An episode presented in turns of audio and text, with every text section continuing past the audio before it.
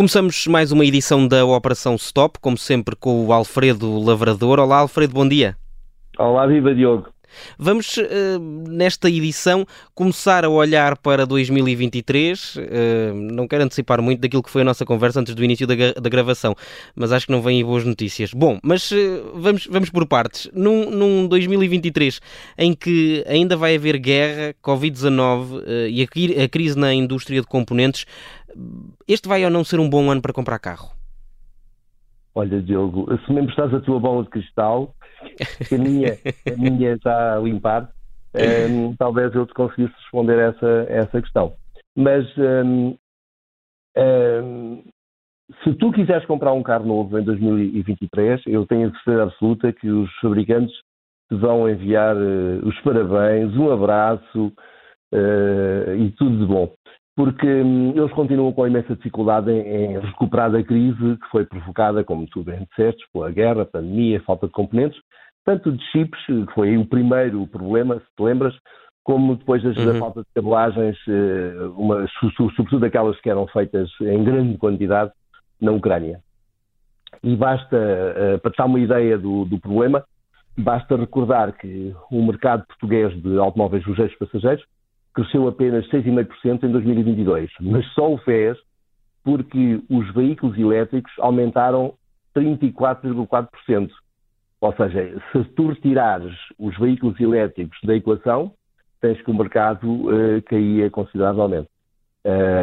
Agora, um, parece-me que esta situação económica manifestamente uh, má e com, com, tendência, pelo menos uh, na opinião de muitos, a, a piorar, um, vai levar muitos dos potenciais compradores a adiar as aquisições de 2023 para 2024 ou 2025, exceto nos casos em que haja uma necessidade premente. O mercado deverá aumentar, mas não muito, e à boleia dos carros a bateria. Uhum. Para, para, além de tudo isto, nós estamos aqui numa fase uh, em que provavelmente quem vai comprar carro uh, está a fazer também muitas contas de cabeça, não só aos preços e a, e a todas as implicações, mas ao tipo de carro que vai, uh, que vai comprar. será que ainda faz sentido continuar nos motores a combustão? Será que é melhor passar para os híbridos, ir para os elétricos definitivamente? 2023 vai ser um ano em que essa decisão pode ser clarinha como água? Ui, isso, decidir qual o melhor carro uh, para comprar uh, de forma a servir-nos num período de 5 ou 8 anos é quase um jogo de xadrez, ou seja, obriga a uma estratégia uh, bem pensada e, e, medindo as diversas variáveis para, para escolhermos, a, a, a, ou, ou, pelo menos ficarmos com a melhor solução do nosso lado. Um, tu sabes melhor que eu, que hum, a União Europeia decidiu que os construtores só iriam poder adquirir eh, veículos com motores a gasolina ou gasóleo até 2035. Contudo, a realidade é que cada vez há mais construtores a anunciar o fim da produção de automóveis com motores a combustão. Mas, como cada caso é um caso, isto tentando responder à tua pergunta, eh, para quem cumpra muitos quilómetros diariamente, eh, sei lá, os vendedores que têm rotas específicas a realizar, longe, de, a maior parte delas longe de redes eficientes de postos de carregamento, o gás óleo continua a ser uma boa opção. Bem como os híbridos a gasolina, que são mais baratos e asseguram custos de utilização uh, uh, similares. Os elétricos, nesta fase em que as redes de postos de carga ainda não cobrem todo o território, ficam assim, digamos que reservados para quem pode recarregar em casa ou no escritório ou possui postos de carga pública à porta, o que nem sempre acontece uhum. e, sobretudo, não acontece fora das grandes cidades.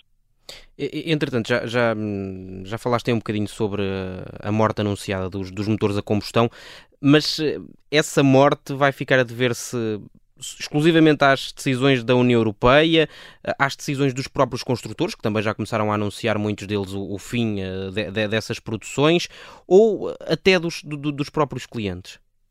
É, é, o anúncio, é, a decisão de condenar os motores a combustão deveu-se à, à, União Europeia. Uh, ou seja, eles têm um problema, eu acredito, os cientistas acreditam que, uh, e eu não me estou a pôr de fora disso, mas, mas eh, eu acho que este é aquele tipo de decisão que, que cabe a quem verdadeiramente percebe do assunto, né? e que os cientistas decidiram que os problemas ambientais que nós estamos agora a sentir, que chuvas no, no verão, enchentes brutais no, todo o ano, etc., um, se devem a um excesso de emissões de CO2. Daí que tenham decidido que o, os veículos de transporte eh, teriam contribuir uh, uh, com, com, uma redução forte de, de, desse tipo de emissões, uh, que é um, de um gás que nem sequer é um poluente, é apenas é aquele gás que tu exalas cada vez que respiras, é que não é provavelmente um problema. Mas efetivamente em muita quantidade altera o clima. Mais uma vez, segundo os cientistas. Um, mas se foi a União Europeia que decidiu alterar as regras de jogo, a verdade é que a maioria dos construtores anunciou pretender acabar com os motores que queimam combustíveis fósseis muito antes disso. Ou seja, se a União Europeia anunciou para daqui a 12 anos o fim dos motores de combustão, a maior parte dos construtores anuncia o fim desses mesmos motores muito antes disso. O último exemplo, o mais, no sentido de ser o mais recente, aconteceu hoje mesmo, vindo da, da Peugeot, que anunciou pretender produzir a partir de 2025, ou seja, daqui a dois, apenas dois anos, uhum. só para teres uma ideia, modelos exclusivamente a bateria. E não por obrigação do legislador, mais uma vez, mas apenas porque acha que é o melhor para os seus clientes e o uhum. melhor uhum. para as suas finanças, uma vez que os especialistas acreditam que estes modelos têm a capacidade de ser muito mais rentáveis do que os modelos de combustão. Sim, mas uh, a verdade é que se formos olhar para as tabelas de preço, uh, de preços dos, dos automóveis, uh, percebemos que os elétricos ainda são caros, não é? Face aos, aos rivais a combustão. o que, achas que este é um problema que ainda vai ser ultrapassado ou durante muito tempo ainda vai ser assim? Olha, tens toda a razão, Diogo. Os automóveis elétricos ainda são mais caros hoje do que os seus rivais a gasolina e a gasóleo, mas só entre os modelos mais pequenos e acessíveis. Uma vez que nas gamas médias e nas gamas altas, os preços dos elétricos já são equivalentes aos seus rivais a combustão. Uhum. Um, mas tudo isto um, vai acabar em breve, pois daqui a dois anos vão começar a aparecer em 2025, mais uma vez. E porquê em 2025? Porque é o ano em que vai entrar em vigor um novo sistema para calcular e punir os excessos de emissões poluentes, uh, ou seja, com o Euro 7, o lançamento do, do Euro 7, a norma que rege uh, os consumos e emissões dos veículos automóvel. Um, ehm, mas dia teu que daqui a dois anos, até junho de 2025, vão uhum. começar a aparecer no mercado uns pequenos veículos elétricos por apenas 20 mil euros. Estou-me a referir, não são veículos uh, ridiculamente pequenos, são veículos, uhum. olha, é tipicamente o veículo que os portugueses mais compram. São, estou a falar de modelos como, por exemplo, o 208 ou o Clio, são carros uhum. uh, utilitários que servem para a família, não são muito grandes, também não são muito caros, e por 20 mil euros é um valor extremamente competitivo. Um, simultaneamente, para tal ideia, o sucessor do atual Zoe, que durante muito tempo foi um dos modelos elétricos mais vendidos no mercado, eh, que é transacionado por 34 mil euros, o sucessor desse modelo vai, vai ser apresentado em 2024, ou seja, para o ano, eh, por apenas 25 mil euros. Estamos a falar de uma quebra de 9 mil euros. 9 mil euros é uma diferença boa. Mas 9 mil euros em 34 é uma uhum. diferença brutal, eh, que é uma, é uma diferença brutal que só se justifica por uh, passarem a estar disponíveis baterias mais eficientes. Sabes que a bateria é a peça mais cara do, do elétrico. Uhum um, baterias mais eficientes e mais baratas. Bom, agora que estamos eh, a chegar ao fim, uh, para quem nos está a ouvir, uh, que, que, que, conselho é que tu darias a quem nos está a ouvir e, e, e precisa mesmo de comprar um carro novo? Olha, começava por ser chato. antes de avançarmos para o carro ideal, um, aconselhava as pessoas a ter alguma calma e guardar uma certa margem de segurança financeira sobretudo se tiverem outros encargos uh, elevados com casas e bens dispendiosos, porque não é evidente que 2023 seja um ano recheado de facilidades e que incentive aos grandes compromissos, um, ehm, com créditos, etc. Uhum. Mas a verdade é que há muita gente que precisa comprar carros novos, porque basicamente têm rentings e etc. e, e têm que abrir mão dos carros antigos. E, e o modelo elétrico, um automóvel elétrico, pode ser o ideal para muita gente tanto mais que os custos de utilização são mais reduzidos, mas apenas para condutores que tenham a possibilidade de o recarregar em casa ou no escritório. Um, caso contrário, o melhor é optar por um híbrido que rivaliza em custos. Mas agora porquê, Alfredo? Porque é muito caro uh, carregá-los fora de casa? É esse, o, é, é esse o problema? Porque é muito mais caro carregá-los fora uhum. de casa.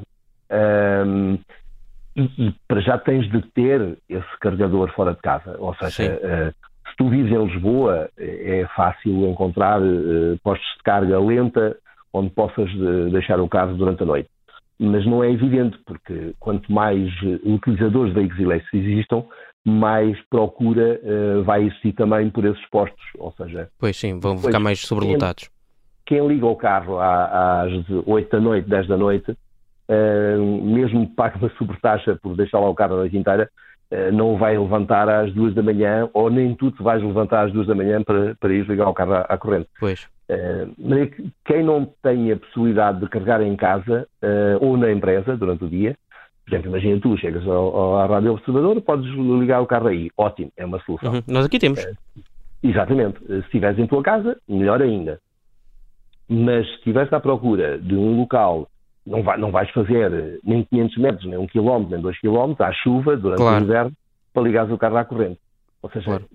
neste momento, nesta fase do campeonato, o veículo elétrico é uma excelente opção para quem possa recarregar em casa uh, uhum. ou, ou, no escritório. De resto, os carregadores que estão públicos, sobretudo aqueles rápidos, e os carros hoje em dia já carregam cada vez mais depressa, servem para viagens, mas não servem para ir lá carregar. Ou seja, não claro. vais andar uh, 10 km para, para carregar e depois voltar para casa.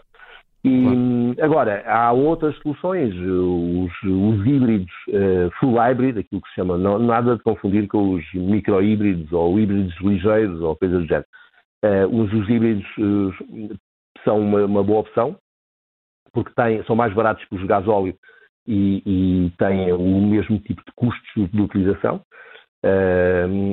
e ou então os híbridos plug-in, que é uma solução que, que, que, é ligeiramente mais cara do que os híbridos convencionais, mas que tem a vantagem de permitir uh, percorrer uh, diariamente 50 km em modo elétrico com os tais custos reduzidos, mas aí, mais uma vez, para quem possa recarregar o carro em casa, porque então os híbridos plug-in é, é um verdadeiro horror em termos de custos, se tiveres que ir a um posto de carga, porque aquilo é, é, carrega um minuto, o pagamento é realizado ao minuto, na maior parte dos postos, e estes carros carregam muito devagar, de maneira uhum. que fica mais caro carregar um híbrido plug-in do que um Tesla com 100 kWh de bateria.